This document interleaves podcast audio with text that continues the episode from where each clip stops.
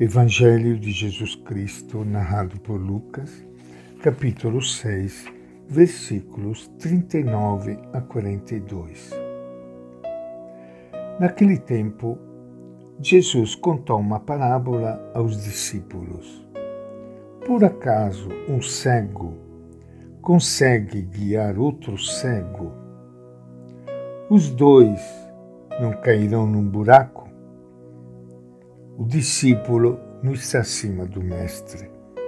E todo discípulo bem preparado será como seu mestre. Por que você repara no cisco que está no olho do seu irmão e não percebe a trave que está em seu próprio olho? Como pode você dizer a seu irmão, Irmão, deixe-me tirar o cisco que está no seu olho.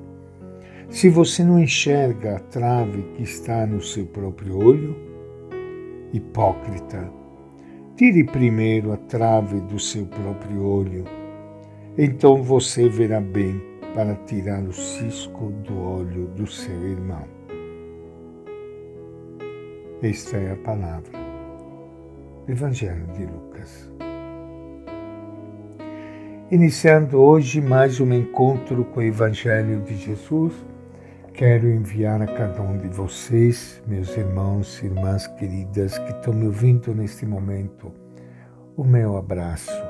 Um abraço com carinho, um abraço com oração, pedindo a Deus que abençoe, acompanhe, proteja cada um de vocês, dê muita força para quem está passando por momentos difíceis na sua vida e você possa experimentar o carinho deste Pai que sempre te acompanha, que nunca te deixa sozinho ou sozinha.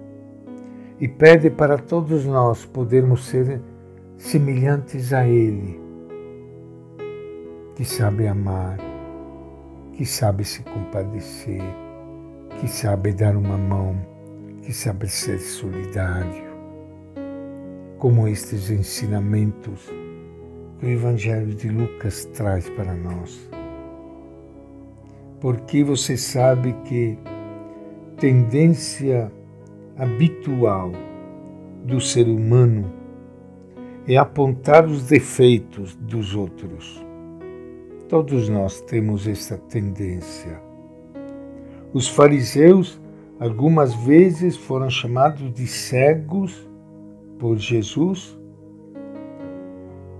por se acharem melhores que os outros, pensavam ter as credenciais para criticar o próximo. Muitas vezes censuraram o comportamento de Jesus e de seus discípulos. Jesus quer melhorar na vida comunitária o nível do relacionamento humano. Madre Teresa de Calcutá dizia: quem julga as pessoas não tem tempo para amá-las. Então sigamos o conselho do Mestre.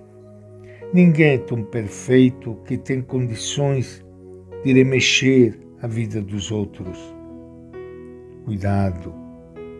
A ânsia de corrigir um pequeno defeito do próximo pode significar que temos o mesmo defeito em grau bem maior. Olhemos, portanto, nossos irmãos e irmãs com o olhar puro e misericordioso do Pai do céu do Pai de todos nós. Talvez devamos começar por não tornar a vida de ninguém mais difícil do que já é. Esforçar-nos para que, pelo menos entre nós, a vida seja mais humana e suportável. Não envenenar o ambiente com nossa amargura. Criar ao nosso redor relações diferentes, feitas de confiança, bondade e cordialidade. Precisamos, entre nós, de pessoas que saibam acolher. Quando acolhemos alguém, nós o estamos libertando da solidão e infundindo nele novas forças para viver.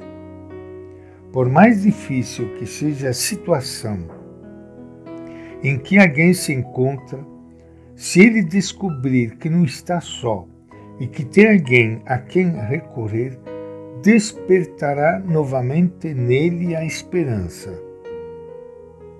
Como é importante oferecer refúgio, acolhida e escuta a tantas pessoas maltratadas pela vida.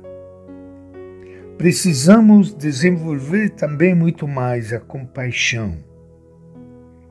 Que as pessoas saibam que, por mais graves que sejam seus erros, sempre encontrarão em mim alguém que as compreenderá. Precisamos começar por não desprezar ninguém, nem sequer interiormente, não condenar nem julgar precipitadamente. A maioria dos nossos juízos e condenações só mostra a nossa pouca qualidade humana. Também é importante transmitir alento aos que sofrem. Nosso problema não é ter problemas, mas não ter forças para enfrentá-los. Junto a nós, Há pessoas que sofrem insegurança, solidão, fracasso, enfermidade, incompreensão. Elas não precisam de receitas para resolver sua crise.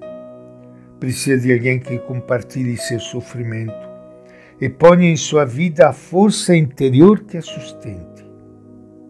O perdão pode ser outra fonte de esperança em nossa sociedade as pessoas que não guardam rancor nem alimentam o ressentimento e sabem perdoar de verdade, semeiam a esperança ao seu redor. Junto a elas, sempre cresce a vida. E esta é a nossa reflexão de hoje, do Evangelho de Lucas.